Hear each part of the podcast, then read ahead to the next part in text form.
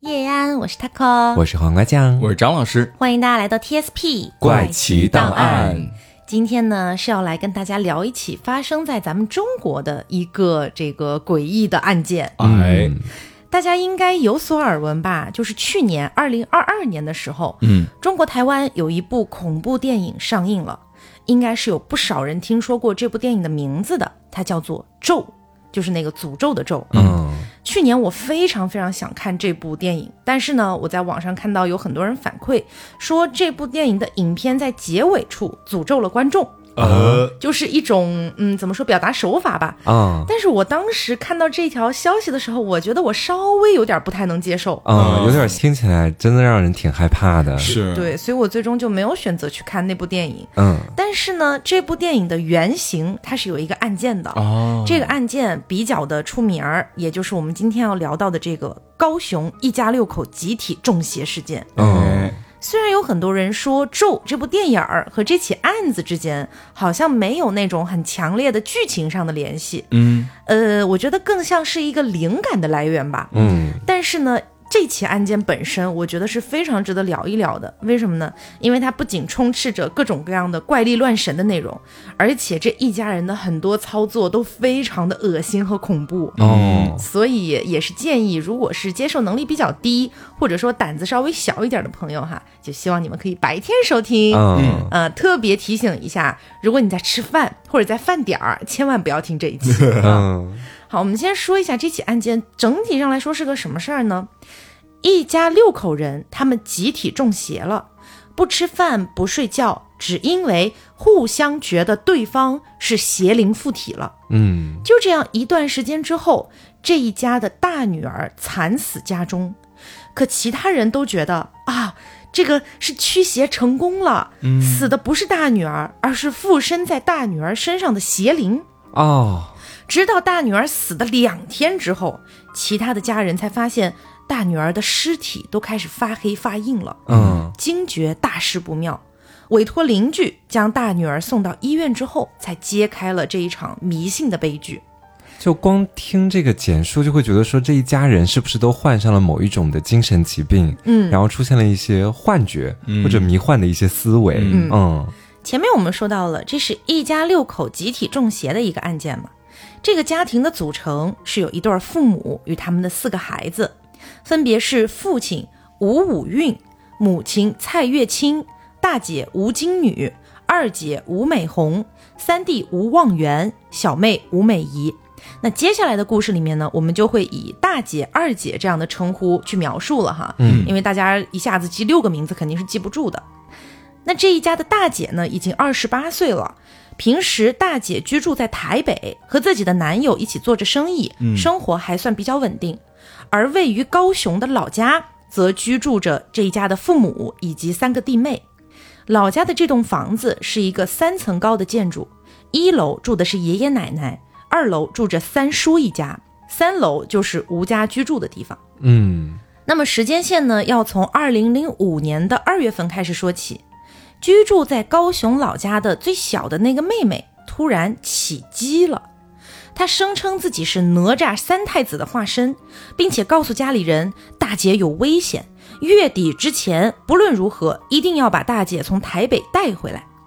起鸡这个名词，大家或许有点陌生，嗯但我如果说附身，大家肯定就能理解了。嗯，起鸡这种事情，在我国的东南沿海，包括广东、福建、台湾等地都是有存在的。另外，还有东南亚的一些国家也是有的，其中以我国台湾和泰国一带最为盛行。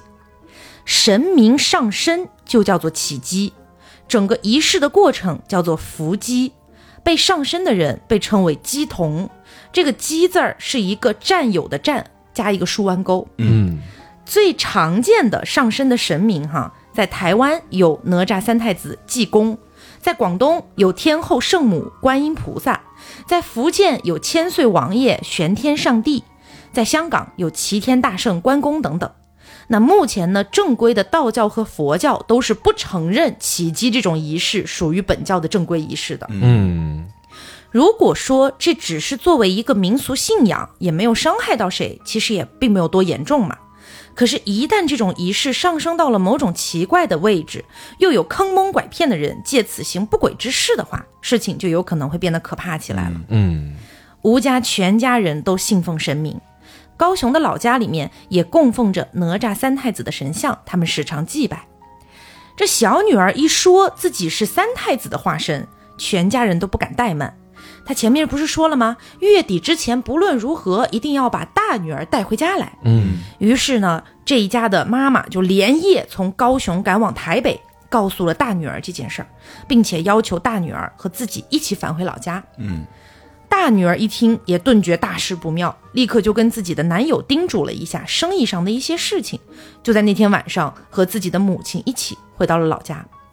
可回到老家的当天晚上，大女儿就开始做噩梦了。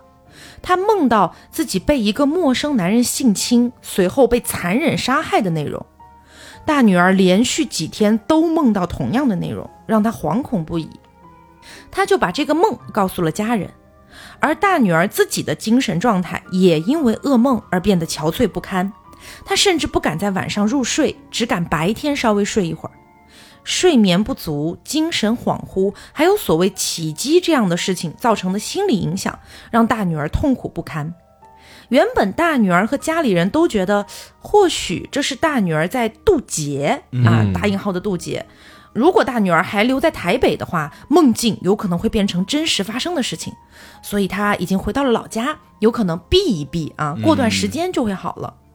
可没想到，大女儿回到家不到一个月的时间左右，大概是二零零五年的三月二号，大女儿接到了一通电话。这通电话不知道是谁打来的，也不知道说了些什么内容，只知道接完这通电话之后，大女儿又突然起机了。哎，她声称自己是观世音菩萨的化身，并且开始疯狂的自残，嗯，在自己身上猛烈的拍打，用指甲抓挠自己的皮肤，还会撞墙，把自己搞得遍体鳞伤。吴家人都吓傻了，就决定呢要带大女儿去南子区的一个神坛收收精。收精是一种民间疗法，不知道大家小时候有没有经历过这样的事情啊？嗯我小时候是有的，我专门打了个电话问了一下我妈，嗯我妈跟我说，大概是在我出生后几个月的时间，呃，突然就高烧不退，然后去医院怎么治治不好，于是我外公呢就去找了一些类似于神婆大仙儿之类的，嗯，呃，给我念了咒、施了法，做了一些操作，我的高烧很快就退了啊。这听起来非常的迷信，我们还是要相信科学哈。嗯，这里只是给大家举个例子，这样的事情就是收精的一种。还有类似于的是喊魂，也就是大半夜一边喊孩子的名字，一边喊回来吧，回来吧，以此来让小孩子的疾病有所好转。这些都是属于民间的一个收精疗法吧。嗯那一家人把大女儿带到神坛之后，也是各种施法念咒啊。但很可惜，在此期间，大女儿的症状没有任何的好转。吴家人也渐渐明白了过来，所谓正派神明的附身叫做起乩，而邪灵附体就叫中邪了呀。嗯大女儿这种歇斯底里、极尽癫狂的状态，怎么可能是神明上身的起机呢？分明就是中邪。可是神坛念咒驱邪也没有任何效果，这该怎么办呢？神坛的法师就告诉吴家人说：“嗯，你们如果想要净化邪灵啊，光靠这个念咒驱邪可能还是不大够的。嗯，要带着你们家大女儿去新竹的五指山上面去找一个寺庙，要去那儿进行禅修才可以。吴家人呢也是丝毫不敢怠慢，一家六口立即又前往了位于新竹的五指山，找到了法师说的那个寺庙。一家人在寺庙里面足足待了一个月，这一个月期间，没有人知道他们都发生了什么。一个月之后，一家人又返回了高雄老家。然而，就在他们返回高雄之后，更严重的情况发生了。大女儿再次起乩了，她又说自己是观世音菩萨，小妹也是，又开始说自己是哪吒三太子了。更离谱的是，父亲也开始声称自己是玉皇大帝，嗯母亲声称自己是王母娘娘，嗯，二姐说自己是七仙女儿，弟弟说自己是济公。全家聚齐了。对，就是一个群仙荟萃了。哦，就这样，吴家六口集体起乩了，或者应该说是集体中邪了。哎，他们集体中邪还不是最要命的，最要命的是他们就像疯了一样，开始互殴和自残。他们拿着家中的拐杖互相殴打，用点燃的那种用来祭拜的香去烫伤对方的皮肤，甚至把家里的神主牌位也拿起来当做武器攻击对方。啊，他们都认为对方是中邪了，对方的身上都是邪灵，只有自己才是奇迹，只有自己身上才是正派神明的附身。其实正常人稍微想一下，且不论这个封建迷信的问题啊，我们就单说，即便是正派神明附身的这个事情是真的存在的，我们假设它真的存在，那正派的神明怎么可能拿神主牌位这种充满了神圣气息的东西来互殴？哎，我自己的东西我拿起来打你，对，而且在吴家人乃至整个中国沿海，包括东南亚一带，神主牌位都是神圣不可侵犯的东西。嗯，就算单纯还有信仰，都不可能做这样的事儿。嗯，但从这个地方也能得知，吴家人这个时候已经全部进入了疯魔状态。丧失理智了。，对、他们之中没有人可以正常思考了。嗯，但是呢，他们偶尔还是有一点清醒的一个小片段的，不是二十四小时不间断发疯的。嗯，终于就在活活闹了一天之后，全家人稍显清醒，大家又决定还是要再去一次神坛进行收惊。这一次就不单纯是为大女儿收惊了，而是为全家人。其实从这里也能看得出来，就算他们稍微清醒了一点，也没好到哪儿去。嗯，因为这个时候难道不是最应该去医院吗？嗯，但是只能说吴家人的这种嗯打引号的信仰吧，有点太过于根深蒂固。感觉是一种执念了。对对他们此时只愿意相信一些民间的说法了。于是，二零零五年的四月四号，一家人在前往高雄市南子区的神坛进行收金的路上，他们路过了一户民宅，不知道具体起了什么冲突，但大女儿突然的就要向那户民宅的主人去吐口水，嗯，证明这个时候的大女儿她的精神状态应该还是非常差的。嗯，随后，民宅的主人报警了，才没有发生更严重的事情。他们去到神坛之后啊，自然而然又是一番做法，但依然没有什么效果。于是呢，一家人又决定，哎，要不还是请个大师来家里面做法驱邪吧。嗯，大师来了之后啊，就表示吴家居住的这个房子有问题，这个房子是大凶之宅。于是呢，大师又是一番操作，吴家人更是花高价收购了许多张符纸，可是，一切并没有发生任何的好转。大师前脚刚走，吴家的全家人后脚就开启了疯狂模式，继续用一切能殴打对方的东西当做武器，狠狠的互殴。不仅仅是互殴，大女儿的自残行为更加严重了。吴家人也继续之前的操作，用点燃的香去烫对方的皮肤，甚至开始互相撒盐撒米，就是民间驱鬼的那种方式了。嗯，希望可以用这样的方式来达到驱邪的效果。那发现撒盐撒米都没用了之后，他们就开始了更加恶劣的一些事情。他们开始灌对方吃粪便，嗯，向对方泼尿，以此来希望达到驱邪。好几天的时间，他们不吃正常的食物，也不喝正常的水，饿了就吃粪便，渴了就喝尿或者符水。可以说，这个时候吴家人已经彻底疯了。开头有提到，吴家人居住的这三层的建筑，一楼住的是爷爷奶奶，嗯二楼住的是三叔一家嘛。吴家人这么每天闹腾，又打又闹，又泼粪泼尿，肯定会伴随着很诡异的吵闹声以及难以忍受的恶臭。于是三叔一家实在受不了了，他们就搬到了旅馆居住。嗯，而爷爷奶奶因为年纪大了，就只能继续居住在一楼，忍受着这一切。周围的邻居也快要疯了，每天这个样子，谁能受得了啊？但是最可怕的一点是，都闹成这样了，周围的人，包括三叔、爷爷奶奶，居然没有一个人报警。嗯，就这样，时间来到了二零零五年的四月九号，悲剧发生了。从二月份小妹起鸡要求父母带回大姐的那一天，到四月九号，已经将近过了两个月的时间了。大女儿从一开始的噩梦缠身，到突然起鸡，又经历了几次做法驱邪，包括一个月的神秘的禅修，再到一家人集体中邪，不吃不喝不睡觉。大女儿的体力已经完全被透支殆尽了。嗯，在四月九号这一天，二女儿去叫自己的大姐出来吃饭啊，这个饭大家也知道是什么饭嗯啊，当然不是正常的饭。就在这个时候才发现，大姐躺在床上毫无反应，整个人口吐白沫，快要不行了。然而全家人看到这一幕，并不认为有什么问题，而是松了口气。原因是吴家人觉得，哎呦，死的不可能是大女儿，而是大女儿身上的邪灵。他们觉得驱邪终于要成功了。甚至在后来面对警方调查的时候，这家人依然是这样的言论。他们当时坚信，只要再过一会儿，邪灵彻底走了，大女儿就会好起来的。就这样，大女儿错过了最佳的抢救时间，彻底死亡了。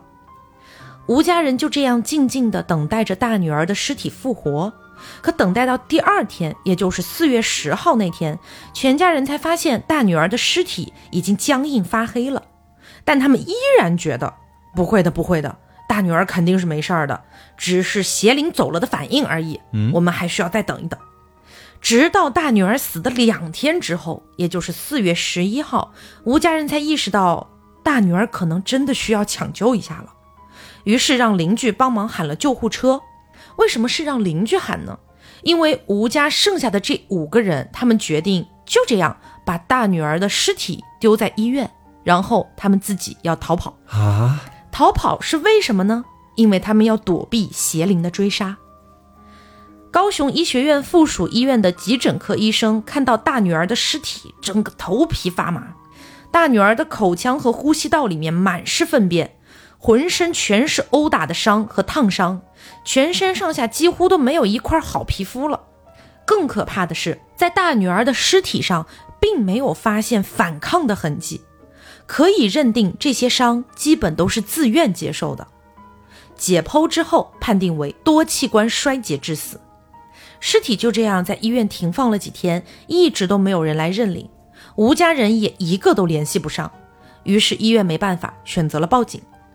警察接到报案之后，就立即前往医院进行调查，发现尸体的情况非常糟糕，因为满是粪便和伤口。大女儿尸体发臭的情况比普通正常死亡的尸体要臭非常多。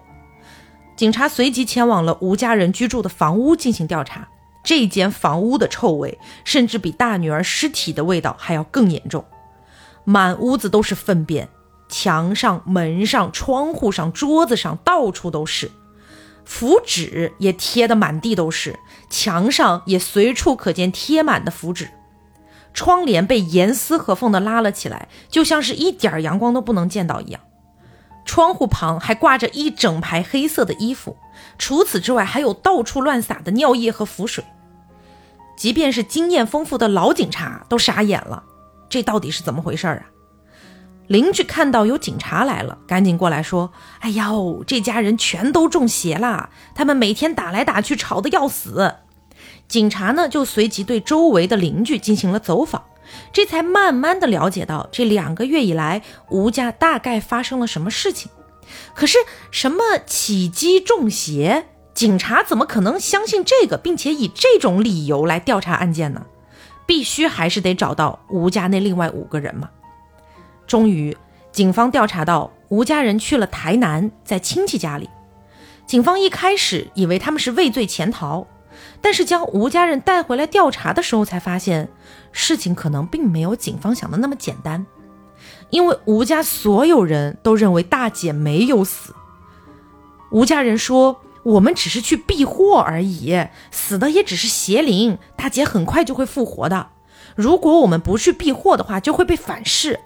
而当警方询问细节的时候，吴家人拒不配合。说，哎呀，这不行啊！如果我们把这个事情的细节说出来的话，邪灵会继续害人的。他们非常害怕被邪灵报复。警方很无奈，怎么办呢？他们一直不说，我们不可能就一直不调查了吧？嗯。于是警方 下了一个决定，这个决定呢，听起来有点荒谬，但是感觉呃还有点对症下药的意思。嗯。警方决定用魔法打败魔法。呃。警方找来了道教法器。天皇尺，据说这个天皇尺有招神招告镇三坛的能力，是玄天上帝得道的时候的东西，具有度化的力量。信众如果犯煞上身，用天皇尺往头上一打，就可以退阴煞、辟邪啊。总而言之，就是一个很厉害的法器。嗯，吴家人一看到这个天皇尺，立马就不害怕了，就觉得有法器镇压了，邪灵不敢来了，嗯，这才告诉了警方这两个月以来发生了什么事情。可是，即便都到了这一步了，吴家的这五口人还是不相信大姐已经死亡的事实。是直到几天之后，这家的妈妈突然自称被大女儿上身了，并且还以大女儿的口吻宣布了大女儿的死讯。吴家五口听到这个话，他们才相信了大女儿真的死了。啊，这个时候呢，新闻媒体已经开始大肆报道这起案件了。当时关注度其实还挺高的，毕竟有玄学色彩，又曲折离奇，这样的案件还是相对比较少见的。当时所有人都觉得吴家肯定是有精神遗传疾病，嗯，但是经过精神鉴定之后，发现这五个人都是精神正常的，没有任何精神疾病的状态。那法院呢，一开始是以遗弃致死罪起诉了吴家人，但是由于大女儿的直接死因是器官衰竭，而且身上也没有任何的反抗痕迹，最终吴家这五口人被无罪释放了。嗯，所以关于这起案件的整体过程，我们已经跟大家讲完了。嗯，接下来呢，我们可以盘一些或许有疑点，或许是这个目前关于这起案件大众的一些推测等等的。嗯，那目前大众讨论度比较高的一种可能性是集体精神妄想。嗯这个在前面也黄瓜酱浅浅的提到了一下，对觉得说他们是不是可能有什么精神疾病之类的。当时高雄总医院的精神科主任他在接受采访的时候就说过，他觉得这起案件里的这些吴家的人应该就是患上了家庭集体精神妄想症，这种精神疾病是就医率最低的一类，因为他们并不认为自己有精神疾病。嗯这个推测呢，也算得上是目前最有科学依据的一个推测了。对，因为精神妄想症它可能是会由精神刺激啊，或者周边环境啊，或者躯体疾病啊，或者遗传以及性格等种种因素引起，然后患者可能会产生不同的那种妄想症状，嗯比方是说被害妄想。他说的就是患者会觉得自己或者亲人会遭受到来自于外来的攻击或者迫害，嗯，就是时刻处于危险之中的感觉。对，进而就可能会出现绝食、自杀、攻击或者报复性的行为。然后还有另外一个是说罪恶妄想，就是患者坚信自己犯了很严重的一个错误，嗯造成了不可弥补的损伤，而且呢，这种错误会波及到家人，进而也会出现绝食或者说自愿做苦役来赎罪这样的症状。除了上面提到的两种妄想症状之外，还有夸大妄想、极度妄想等等，都会给患者的生活带来不小的影响。我觉得我们今天说的这起案子，其实更偏向于被害妄想一点。嗯，就是这个家庭里面的成员想象出了一个邪恶的形象，这个形象会对自己的女儿，包括整个家庭都造成巨大的伤害，之后就会有一些很过激的举动。对，其实如果是单纯这个家庭里面有一个成员出现了被害妄想的，或者说是精神妄想的这种情况，嗯，呃，我还算能理解。可是这起案件怪就怪在它是家庭性出现的，对，就是以这个家像某种传染病的形式，整个家里面全部都啊、所谓有这个起机的一些想法，包括认为对方身上有邪灵等等的。嗯那当时高雄总医院的精神科主任呢，他也表示，他认为吴家人可能是常年处在一个高压力的情况下，才渐渐产生了这样的一些想法。这个也和他们本身就有这种宗教信仰有一定的关系。嗯为什么说他们家压力很大呢？前面不是有提到说大姐在台北和男朋友一起做生意嘛，嗯，感觉还挺不错的，挺稳定的呀。嗯但这个呢，只是呃刚刚开始有所好转。嗯，因为吴家的这一对儿父母，他们实际上呃从事的工作呢，可能体力劳动，然后赚的钱也不是特别多。嗯但是又生了四个小孩儿，啊于是大姐呢，其实在去到台北做生意之前，是一直在拼命的赚钱，帮自己的父母养弟弟妹妹的。哦那大姐二十八岁，二女儿，也就是宣称自己被七仙女上身的那个二姐，嗯她其实才二十二岁，也在读大学。哦，也就相当于他们家的劳动力可能只有父母做体力活儿赚的一些钱，以及大姐，对，还有大姐刚开始做生意赚到的一些钱，仅此而已。那有可能是处于一个经济压力的情况下产生的这种嗯家庭性的精神妄想。嗯呃，但是我其实个人啊，我觉得说还是有一定比较奇怪的地方，就是我觉得这个事情它是不是应该有一个开端，有一个比较哦明显的开端才对对对对，就是为什么突然之间。嗯、就开始了这种啊，大家都疯了，大家都起鸡了这样的一个想法。因为我觉得，如果有人对他们进行了催眠呐、或者什么的，我反倒能理解一点。是，就是感觉没有任何的由头，然后突然就就是这个事件的开端，就是因为最小的那个女儿说自己这个起鸡了，三太子来了，嗯，然后后面一系列故事，对，嗯。就让我觉得有点没头没尾那种感觉。嗯。以及就是还有一点是疑点，就在于说，呃，后来已经做过精神鉴定，他们是没有精神问题的，这点也很奇怪。嗯。当然呢，也有人表示，或许就是吴家人在经历了大女儿的死这件事儿之后，可能他们的精神状态就恢复稳定了，所以在鉴定的时候查不出来，呃，也有一定的可能性吧。嗯。对，然后我觉得其实还有一个点也蛮怪的，就是他其实是跟他们家的三叔还有爷爷奶奶是住在一起的，嗯，然后前面其实他会讲到，在上面闹了那么多天，嗯，但下面的人感觉就没什么反应，甚至好像有一些家属还是会选择直接搬到别的地方去住，嗯，然后我其实对这个案件的一个看法就是，我觉得。当他们这个群体把他们关在某一个房间或者一个房子里面的时候，大家都有点疯魔的感觉。然后这时候最应该做的其实是把他们分开，让他们有一个去清醒的时间。但是作为家人，好像他们对吴家这一整家的六口人的那个关注度，感觉就明显没有那么的高。我觉得这个也算是相对合理吧。为什么呢？因为一楼住的是爷爷奶奶，本身年纪比较大了，嗯，可能也管不太了这个事儿。嗯，然后二楼住的是三叔，其实相当于是亲戚，可能说那个关系有多近也不一定有多近，嗯嗯可能就大家各自过各自的生活。嗯因为甚至在他们出现这种情况之后，三叔一家直接选择搬走了，哎，是所以我估计他们之间的关系也没有多亲近。感情比较淡。对，又加上吴家人本身集体发疯了，所以也不可能他们中间突然有一个人清醒了，跳出来说我们大家都隔离一下。三叔家也不会管，爷爷奶奶管不了。对，而且这个情况，不管是爷爷奶奶还是三叔家，应该就是多少是有一些害怕在身上的，嗯，然后所以就是选择能避开，我们尽量还是避开，对，因为既然这一家六口人能够出现这样的情况，那多少是跟家里面就是有所谓信仰是有关的嘛。嗯，那有可能三叔家或者是爷爷奶奶也是有一些，可能也是相相信一些东西的。对对对，嗯，然后他们可能就会默认啊，起鸡了或者中邪了，赶快走吧，嗯。惹不起这种感觉。是那除了这个集体精神妄想之外呢，还有一个大众讨论度比较高的推测是邪教催眠。啊，哎，我不知道大家有没有玩过一个游戏啊，叫《逃生二》。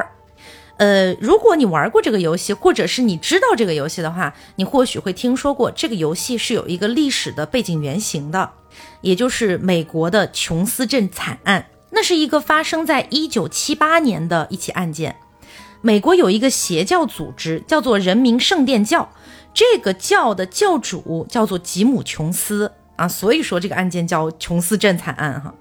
然后这个吉姆·琼斯呢，他就在南美洲的一个镇里面，让自己的九百多位信徒一起喝下氰化物中毒身亡。嗯也就相当于在那一天有九百多个人因为邪教的一些个催眠以及对他们进行的一些洗脑，九百多人一起死了，而且其中呢还包括了二百七十六个小孩子。嗯。那一场惨案呢，只有四个人活了下来，嗯，其中两个呢是冒死逃跑的，剩下的两个是行动不便以及耳朵听不见的老人。这两个人是因为被其他的信徒给忘了，然后才逃过这一难的。而吴家人就像我们前面说的，他们本身就有那种很强烈的所谓的信仰，嗯，加上他们在禅修的那一个月里面，没有人知道发生了什么，嗯，不觉得这很奇怪吗？如果他们去的是一个寺庙，那寺庙好歹有工作人员吧，警方进行一些调查，然后配合一些审讯，应该是能得到一些所谓线索的吧。嗯但是为什么关于这禅修的一个月到底发生了什么，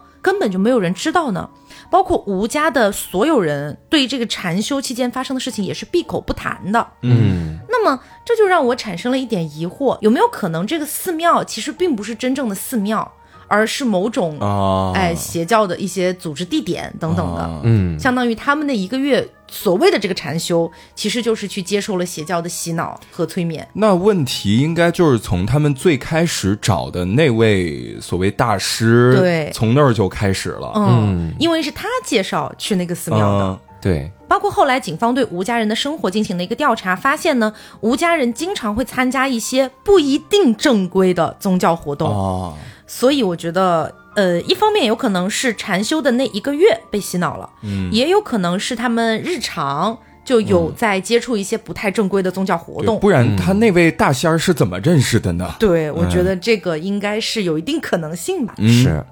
那第三个讨论度比较高的呢，就是玄学上的了。啊，台湾的一些宗教人士提出呢，吴家人居住的那个房子的风水确实不祥，原本受到了哪吒三太子神像的保护才没事儿。因为三太子呢确实是正派的神灵，绝对不会见死不救，特别又是供奉自己的信徒。但或许是吴家人在生活当中某个不经意的时刻，不小心挪动了三太子的神像，导致风水方位不对了，保护也就失效了。所以不祥之地很快就引来了邪灵，而且还是一个强大的邪灵。禅修和驱邪或许是真的，但根本救不了他们一家人，于是就被入侵了。啊，这是完全偏玄学的一种推测了。，对对对。但说到这个玄学推测啊，首先我们肯定是不能封建迷信的，我们要相信科学。但是实际上呢，风水学这个东西在近现代也有一些东西被论证了，嗯哎，不是玄学上的论证哈。我举个例子，比如说你居住的这个房子，它的布局确实很奇怪，嗯，会让你觉得很压抑、很逼仄。那么在这种情况下，你的心理因为长期居住在房子里，是有可能会产生一些影响的。嗯，就是心理学领域的一个研究了。对，所以、嗯。呃，因为吴家居住的这个房子具体的内部结构，嗯我们暂时没有找到任何的官方的一些说明，嗯嗯那我只能去猜测。既然前面有大师说他们家是大凶之宅，后面又有这个宗教学人士说他们家是不祥之地，呃，虽然我觉得多多少少有点马后炮哈，对啊、但是或许我们假设他们家的布局等等的东西，包括采光嗯之类的东西，真的有点问题的话，有可能会对他们的心理造成一些影响。对，嗯然后再加上前面我们提到的他们的这个生活状态，然后包括整个家里面的压力也很大，嗯。可能都凑到一起去了。对，但是我觉得怪就怪在他们家又不是刚搬到这儿来住，也住蛮久了，应该。嗯，为什么要等到住了这么多年才爆发出这个问题呢？日积月累吧，大概是这种嗯。心理压抑的程度不断的在往上叠加、叠加、叠加。嗯，因为想一想，就是其实家里面只有一个大姐在台北做生意，然后爸爸妈妈做这个粗工，那可能对于三个小孩子的日常教育，更多会灌输给他们一些，你看家里现在这个情况，你要好好念书，嗯，然后将来以后怎么怎么样，怎么怎么样，可能会有这样的一些说法。嗯，那这样的想法就是叠加、叠加、叠在一起，呢可能最后就是一个情绪的爆发。嗯，这么好像这么说，好像也只能这么说。哎嗯嗯，而且我觉得其实很多的玄学它很不可信的一个点，恰恰就在于它往往都是它我前面用到的一个词，就是有点马后炮的意思在里面。出现问题了，它一定能从它的那个领域里面给你找到某一个原因。嗯，比方是说以前的时候，呃，就是我有一个大伯，现在已经去世了哈。嗯，就在他当时刚刚患病，并且出现了一些躯体症状的时候，家里面人就比较着急嘛，一面带他去医院里面看病，另外一面家里面也有一些老年人。他们会觉得说啊，你是不是应该请一个风水先生去你家看看家里的布局啊，什么东西的？当时呢，还真请了这样的一个先生到家里去看。然后那个先生当时其实提了一个怎么说，觉得有点奇怪的意见吧。他说的就是、你们家某一个房间的那个房门，平常的时候你们经常会把它打开嘛，那这个房门它可能就会漏一点邪气进去，所以你们需要在它外面再布置一个帘子，让它就算是门开的状态，也有一个帘子把外面的邪气挡住。然后当时家里面的人也相信了这个点，但是后面其实并没有阻挡，呃，我大伯到后面的一个离开。嗯，所以我觉得说，其实有的时候那个风水先生，他可能也只是根据你目前的一个诉求，给你找到一个在他所知道的玄学领域里面的原因，但其实是没有什么科学依据的。嗯嗯那还有一个来自大众讨论度比较高的说法呢，是置换因素，就是有人认为啊，吴家可能是接触了某种致幻毒素或者是生物毒素类似的东西，让全家人都产生了幻觉。举个例子啊，呃，可以理解为，比如说云南人全家吃到了一锅还没煮熟的菌菇，对，嗯类似于这样的感觉。那或许吴家人就是在某个时刻，全家人吃了一顿饭，这个饭里面有某种致幻的东西，导致他们全家人都陷入了这种幻觉状态。反正我觉得这个应该是我我比较相信的一个原因。嗯因为呃，我看过，就是同样的是这个案件的一个版本，是后来警方在调查的时候，在调查他们家房屋的情况的时候，说因为呃可能常年见不到光，然后会有一些发霉啊，或者是有细菌滋生啊这样的情况出现。那么长时间居住在这个地方的话呢，难免会有一些就是这样类似的情况的可能。霉菌的影响，对对对，菌的影响，或者是某种病毒的影响，嗯，然后就会出现幻觉。嗯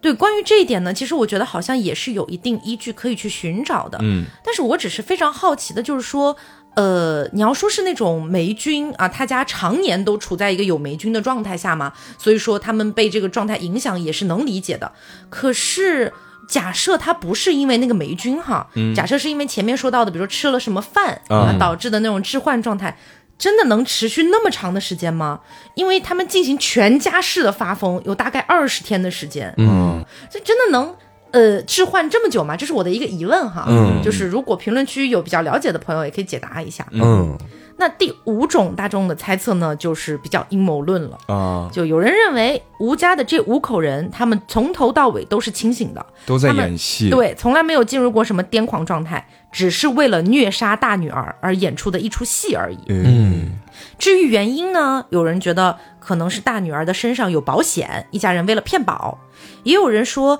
大女儿可能是被家中的某个人给性侵虐待了，然后呢，一家人为了掩盖这件事儿而决定灭口。啊，反正众说纷纭，嗯但实际上好像都没有什么依据吧。嗯要这么说的话，就还是看到的另外的一个描述的版本，就是说，呃，当时大女儿不是回到家之后待了差不多一个月左右，她是有人打了一个电话，然后她也起机了嘛。嗯呃，我记得有一个版本是她是在和她的闺蜜打电话。嗯那如果按照这个说法来说的话，她可能已经隐约察觉到家里面人有不对劲了。有不对劲了，可能是在演戏了，然后再跟闺蜜求助。那么这个时候，她可能是需要以同样的方式说：“那你演，我也演，你扮演三太子，我扮演观音菩萨。可是他明明可以逃跑啊！如果是这样的话，”就可能也需要用到一些怎么说呢，让家人能够非常信服的方法。嗯。嗯。嗯。因为我我我是我是觉得这个东西有一点点逻辑上说不通的点，嗯就是在于，呃，如果说大女儿已经察觉到了不对劲，那她明明可以连夜跑回台北，因为她跑回台北，她就相当于是比较安全的了。对对，那只有一种可能性，就是家里人已经把她锁死在房间里了，比如说给他上了脚铐、手铐什么之类的。嗯不过这个在警方后来的调查里面好像也并没有发现了。对，但是，呃，刚刚张老师说到的，不是我们看到了很多不同的版本嘛？嗯，这个也给大家解释一下，就是这起案件呢，虽然说它的一个呃当年的关注度也还可以，以及包括后来还被引用到了电影里面去啊、等等的，但是这起案件目前在网络上很难找到官方的资料。嗯嗯，为什么呢？就是因为首先它的，哎，其实你说年代久远也不对，就是就算我们以前聊什么七几年、八几年的，也好像能看到一些比较官方的资料。对，会有一些官方的通告。对，但是这起案件有可能是因为它太玄乎了，还哎是什么之类的原因，你很难找到那种比较官方的一些的新闻或者消息。嗯我唯一找到的是当年的一份报纸有报道这个事情，可是那份报纸真的太模糊了，很多的细节都看不到，所以呃，其实大家也能在网络上看到各种各样关于这起案件描述的不同的版本。嗯，我今天呢只是找到了中国台湾当年的一个相当于报道这起案件，还不是新闻，它是一个类似综艺的东西。然后呢，就请上了很多玄学大师啊，以及等等一起来分析这个案子。那么在分析的过程当中，透露了一些案件的整体过程。我大概是按照那期节目去进行的一个梳理。嗯那关于这个案件呢，其实我个人还有一个来自我自己的想法吧。嗯，但是这个，哎，其实说实在的，也挺马后炮的。其实是有点结合多方因素。嗯，就是我觉得或许一开始，因为我还在纠结那个开端的问题，就是从哪儿开始的。然后我想来想去，好像，呃，如果我们避开阴谋论这个说法哈，那似乎就是从小女儿开始的。嗯小女儿在二月份的时候突然起机，要求带回大女儿。那么我觉得有没有一种可能是小女儿一开始精神出了问题？嗯其实那个时候家里的其他人都没有问题。嗯可是，在后来大女儿回来了之后，做噩梦这种事儿，我觉得其实不是什么很值得拿来论证的东西。嗯对，那么在小女儿就是不断的去诉说自己起鸡啊，以及大姐可能会遇到一些危害啊等等的，加上他们家人本来就很信这种东西，嗯。啊，然后包括他们居住的环境、他们的经济压力，我觉得可能是这样一步一步促成了他们集体发疯，嗯，这是我的一个推测吧。我也觉得这种说法它的可信度会高一点，嗯，因为我觉得说，其实通过前面的一个整体的讲述，我们会发现